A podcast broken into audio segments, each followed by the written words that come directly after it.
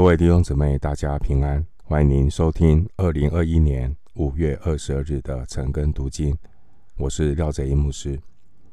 今天经文查考的内容是出埃及记二十章十八到二十六节。出埃及记二十章十八到二十六节。这段经文内容是记载以色列人对上帝启示的反应。并且，接下来有关于落实十诫的一些相关规定。今天会提到不可以造偶像，以及建造祭坛的规定。首先，我们来看二十章十八节。二十章十八节，众百姓见雷轰、闪电、角声，山上冒烟，就都发战。远远的站立，雷轰、闪电、角声，山上冒烟，这些都是上帝临在的一个景况。这些的情景呢，非常的震慑人心。这样的景象让以色列人感到非常的恐惧战惊。当然，雷轰、闪电、角声，山上冒烟。都是在表达上帝威严的荣耀，提醒以色列人，上帝是轻慢不得的神。所以以色列百姓他们都远远的站立，这是因为他们害怕，所以必须保持一定的距离，随便不敢随便呢向山边来接近。继续来看二十章第十九节。对摩西说：“求你和我们说话，我们必听；不要神和我们说话，恐怕我们死亡。”以色列众百姓呢，看见这样的一个可怕的情景之后，雷轰、闪电、角声，山上这样冒烟，所以他们趁着摩西下到山下传达神的话。百姓向摩西提出这个请求，他们对摩西说：“求你和我们说话，我们必听；但是不要神和我们说话，恐怕我们死亡。”因为这样的一个景象太令人震撼，以色列百姓呢，可能以为雷轰、闪电、角声、山上冒烟，这些是上帝愤怒的表现，他们害怕。神呢，会处死他们，所以他们害怕，他们不敢听上帝讲话，希望摩西讲话就可以。那我们看二十节，二十节，摩西对百姓说：“不要惧怕，因为神降临是要试验你们，叫你们时常敬畏他，不致犯罪。”于是百姓远远的站立。摩西就挨近神所在的幽暗之中。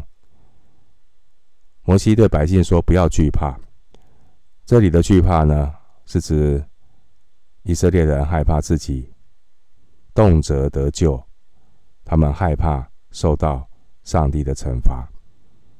那摩西呢，安慰百姓说：“因为神降临是要试验你们。这样的一个降临的方式，其实有一个。”试验的目的也是一个机会的教育，目的是要叫以色列人得益处。得什么益处？有什么样的一个教育的意义？其实是要教导他们怎么样呢？经文说：“叫你们时常敬畏他，不致犯罪。”叫你们时常敬畏他，不致犯罪。这个敬畏的意思呢，跟惧怕非常的相近。但是有分别的，敬畏和惧怕有分别。敬畏是怕得罪神，所以不敢任意妄为；怕得罪神，不敢任意妄为。惧怕呢，是单纯对上帝的威严心生恐惧，可是对自己的行为没有什么啊任何的想法。意思就是说，怕神跟自己的行为呢是两回事，只是单纯的怕神，但是呢，他没有因为自己的行为得罪上帝而感到畏惧，所以敬畏，敬畏是因为怕得罪神。什么会得罪神？就是自己的行为啊。如果我们的行为违背律法，所以不敢犯罪。但惧怕呢，只是单纯的怕上帝。就好像一般我们啊，台湾的百姓啊，啊，我们现在的人民，他们就是怕鬼神，怕鬼神。那他们敬鬼神，怕鬼神，但是他们还是做很多违背伦常的事情，违背道德的事情，他们还是会犯罪啊。啊，那个只是单纯的怕鬼神的怕，不是敬畏神的那种怕得罪神的。这种惧怕啊！英国诗人邓肯他曾经有一个祷告这样说：“他说，主啊，求你赐我一颗敬畏你的心，使我不至于惧怕你。”这句话很有意义。求你赐我一颗敬畏你的心，使我不至不至于惧怕你。你敬畏神，你就不敢得罪神。你没有得罪神，你就能够坦然无惧的来到神面前。主啊，求你赐我一颗敬畏你的心，使我不至于惧怕你。经文说，百姓都远远的站立，远远的站立就是远离山脚下界限之外的地方。其实不要超过界限就可以。他们不但是没有超过界限，而且退。退到界限以外，远远的地方。可见呢，这些百姓呢，只是停留在惧怕。如果你自洁了，自己预备好心的，问心无愧的，不用远远的离，退到界限外。其实他们只是单纯的害怕神。这其实不是上帝的用意。所以敬畏是敬畏，惧怕是惧怕。惧怕什么？惧怕神会刑罚，对罪刑罚。好，但是有些人只是单纯怕神，但是却没有在自己的行为上有任何的想法，甚至的得罪神也不以为意。经文说，摩西就挨进神所在的幽暗之中。幽暗是形容神的住处。其实人不能够见到荣耀的神。这是某种程度的一个保护。当然，神也是不是用人的肉体所能看见的，所能看见的。我们继续来看出埃及记二十章二十二节，二十二节，耶和华对摩西说：“你要向以色列人这样说。”你们自己看见我从天上和你们说话了。耶和华神吩咐摩西，要向以色列人转达上帝的话。经文说：“你们自己看见我从天上和你们说话了。”这是一个提醒，让这些以色列人他们亲眼目睹十诫是上帝。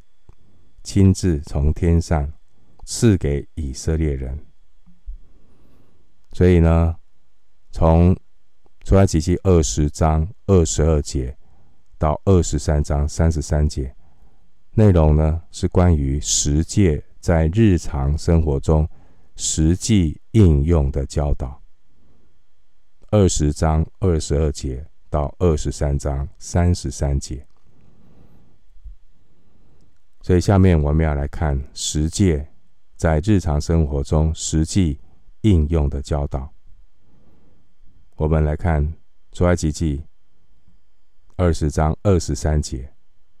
二十三节，你们不可做什么神像与我相配，不可为自己做金银的神像。你们不可做什么神像与我相配，意思是不可以为。耶和华独一的神，制作任何的神像，因为荣耀的神不是任何形象可以显明的，所以也不能够为了满足自己的想象力或是方便，使用任何的材质来制造偶像，即便是用最贵最贵的金银制造偶像。所以你看哦，有一些庙宇在台湾，那个偶像啊，是用最贵的材质，甚至镀像金箔。所以在二十三节非常严厉的提醒，是不可以为耶和华神做任何的神像，即便你说：“哎呀，我好意啊，我用金银制造，都不可以，都不可以。”为什么？前面二十二节哈，我们看到神对百姓说话，神从天上对百姓说话，重点是神说话，神并没有以一个形象出现，所以呢，以色列百姓只闻其声，不见上帝的任何的形象，只见到上帝临在的时候，雷轰、闪电、脚声。山上冒烟，但是没有看见形象，但是只有听到那个声音。当然，明确的内容是摩西来领受。那摩西就是转达上帝的意思。摩西领受诫命，然后告诉以色列人，神并没有以任何的形象显现。所以当时候，神的百姓。只听见声音，却没有看见形象。生命记四章十二节，生命记四章十二节。其实这个转变呢，是需要一点调整跟时间。为什么呢？因为以色列人在埃及住太久了，他们住太久了，四百三十年在埃及。埃及是一个什么样的地方？埃及是一个遍地都是偶像的地方。所以这些离开 埃及不久的以色列人呢、啊，还摆脱不了啊制造 偶像来代替耶和华神的想法，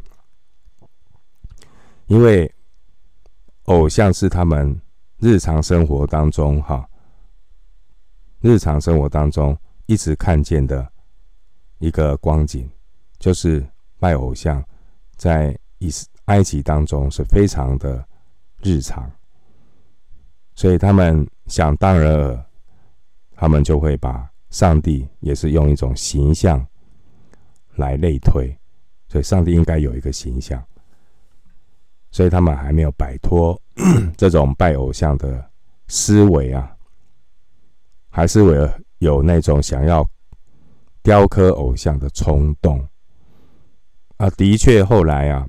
以色列人在山下，他们就怎么样？就做了金牛犊。他们做了金牛犊，在那边拜金牛犊的时候，他们还怎么样？还自我感觉非常的良好啊。他们以为这个金牛犊，他们拜金牛犊是在向耶和华守节。他们把那金牛犊就把它类比说，他是耶和华。出埃及记三十二章四到五节。所以呢，人呢，的确是习惯了奴隶，好，所以敬拜也是一样，我们习惯一种模式，好，然后我们就以为这样的模式才是，才是对的，或是好的，其实不是啊。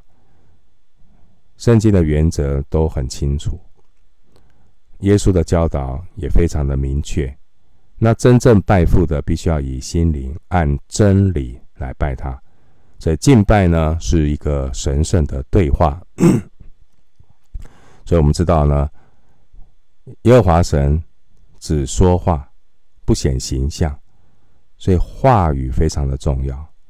所以敬拜是以真心灵按真理，它是一个神圣的对话，就是敬拜的前提基础是建立在神的启示。神说话的上面，神说话，人回应。当神启示他自己的属性，他是伟大的创造主，我们赞美他。当神启示他的属性，他是伟大的救赎者，赐下奇异恩典给我们，我们就要感谢他。当神启示他自己，他是圣洁、荣耀、尊贵的神，轻慢不得的神。我们在圣洁的神面前，我们就要认罪，清洁自己的心。这些都是敬拜，而敬拜的前提就是神启示，我回应。所以教会非常重要的敬拜，就是要提到我们一定要听神的道，然后产生对道的回应，这就是敬拜，而不是那种敬拜的那个流程、仪式、节目。好，所以非常重要的是神圣的对话。当然，诗歌也是一样。诗歌其实有教导的功能，所以透过诗歌，我们产生对神的认识。所以敬拜跟认识神也有密切的关系。继续来看出埃及记二十章二十四节，二十章二十四节，你要为我煮土坛，在上面以牛羊献为燔祭和平安祭，凡。记下我名的地方，我必到那里赐福给你。耶和华神呢，提醒以色列人，不许以色列人制造偶像来敬拜他，并且耶和华神给以色列人指出另外一条路，到他面前的路。要怎么样来到神的面前？献上敬拜，就是要足坛和献祭。足坛献祭，耶和华神要以色列人借着足坛献祭，与神恢复交通的关系，来寻求神的悦纳和恩典，归耶和华神做祭司的国度，为圣洁的国民。出埃及记十九章第六节，经文说：“你要为我煮土坛。”这土坛呢，是一种。临时性的祭坛，目的是用来献祭，目的是用来献祭。那这个经文二十四节提到献祭，包括在上面以牛羊献为燔祭和平安祭。燔祭就是要把献祭的祭牲完全的焚烧，献给上帝做馨香的火祭。的确。我们是神所买赎的回来的，我们的生命都是归属于神，所以我们要将自己献上，当做活祭，是圣洁的，是神所喜悦的。我们如此侍奉，乃是理所当然的。至于平安祭，这是一个向神感恩或还愿、甘心献上的火祭。平安祭的目的是要表达。人对神的感恩，表达我们在神面前，上帝赐给我们那种真正的平安，那我们可以与神和好，上帝的恩典，所以献上感恩的祭。经文说：“凡记下我名的地方，我必在那里赐福给你。”这句话告诉我们。凡是高举耶和华神的圣名，凡是敬拜独一真神的地方，这边的应许说，神必会亲自以他的临在和赐福来回应。这段时间疫情升温，现在已经进入了第三第三级的防疫，全台湾几乎所有的聚会都停止。可是这节经文给我们鼓励：凡记下我名的地方，我必在那里赐福给你。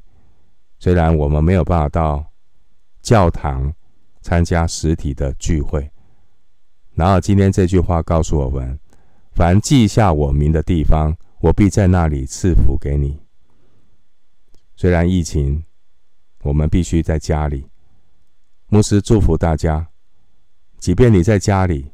这句话说：“记下我名的地方，我必在那里赐福给你。”我们的家庭当我们高举耶和华神，纪念上帝，我们的家也要成为敬拜神的圣殿，在那边有祭拜神的圣坛。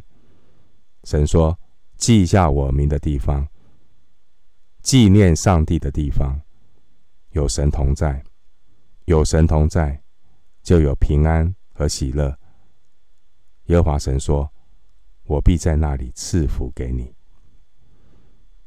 继续来看出埃及记二十章二十五节。二十章二十五节，你若为我筑一座石坛，不可用凿成的石头，因你在上头一动家具，就把坛污秽了。合神心意的祭坛，不可以仿效外邦人，不可以仿效外邦人。所以这地方特别说。不可用凿成的石头。换句话说，合神心意的祭坛不需要什么装饰，只需要用天然的泥土或是石头堆砌起来就可以。因为人与神交通，人与神交通是根据线上的祭物。线上的祭物，而不是祭坛，所以上帝呢，并不注注重祭坛是否美观，他只注重那个祭物，而那个祭物所预表的就是耶稣基督。所以今天我们乃是靠着耶稣基督，能够来到上帝的面前，而不是靠着华丽的教堂，不是靠着华丽的仪式。节目来到神的面前，而是靠着祭物，预表耶稣基督的祭物。耶稣就是那个最美的祭物。我们乃是依靠耶稣基督，他所流的宝血洁净我们，我们可以来坦然无惧的来到神的面前。所以重点是祭物，不是祭坛。凿成的石头，凿成的石头不但不能够让祭坛。在神的眼中变得更美丽，反而这个凿成的石头很容易呢和异教的祭坛混为一谈了。啊，为什么异教就是这种做法？所以呢，经文说，在上头一动家具就把坛污秽了，就是不要去模仿异教做祭坛的方式。好，我们要知道二十五节最重要的重点是提示神儿女的敬拜也要分别为圣，不要去学世界的样式。所以，我们现在不知道敬拜的仪式，不知道是从哪里开始变成今天这个样子。哈，所以我们的敬拜就是用很多凿成的石头，弄成像一个音乐会、演唱会的方式。很吸引人哦！你看到那个五月天跟阿妹的演唱会就是这么样的嗨，哇！年轻人拿着荧光棒摇啊摇啊摇啊，好，每一个歌手唱歌都很好听，是吧？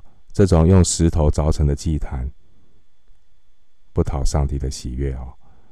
所以不是去模仿世界去做祭坛，所以重点是祭物，好吗？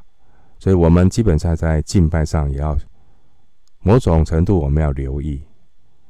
继续来看二十章的二十六节，二十章二十六节，你上我的坛不可用台阶，免得露出你的下体来。这同样也就是。神儿女的敬拜也要分别为圣，不可用台阶。这个祭坛不可用台阶，它就是要为了和异教徒的祭坛有所分别。那目前考古发现的古代在迦南地的祭坛，他们有用石头组成的，而且呢都有台阶，都有台阶。后来在耶路撒冷建造圣殿的祭坛很高大，但是是用斜坡，没有用台阶，就是根据这边的提醒。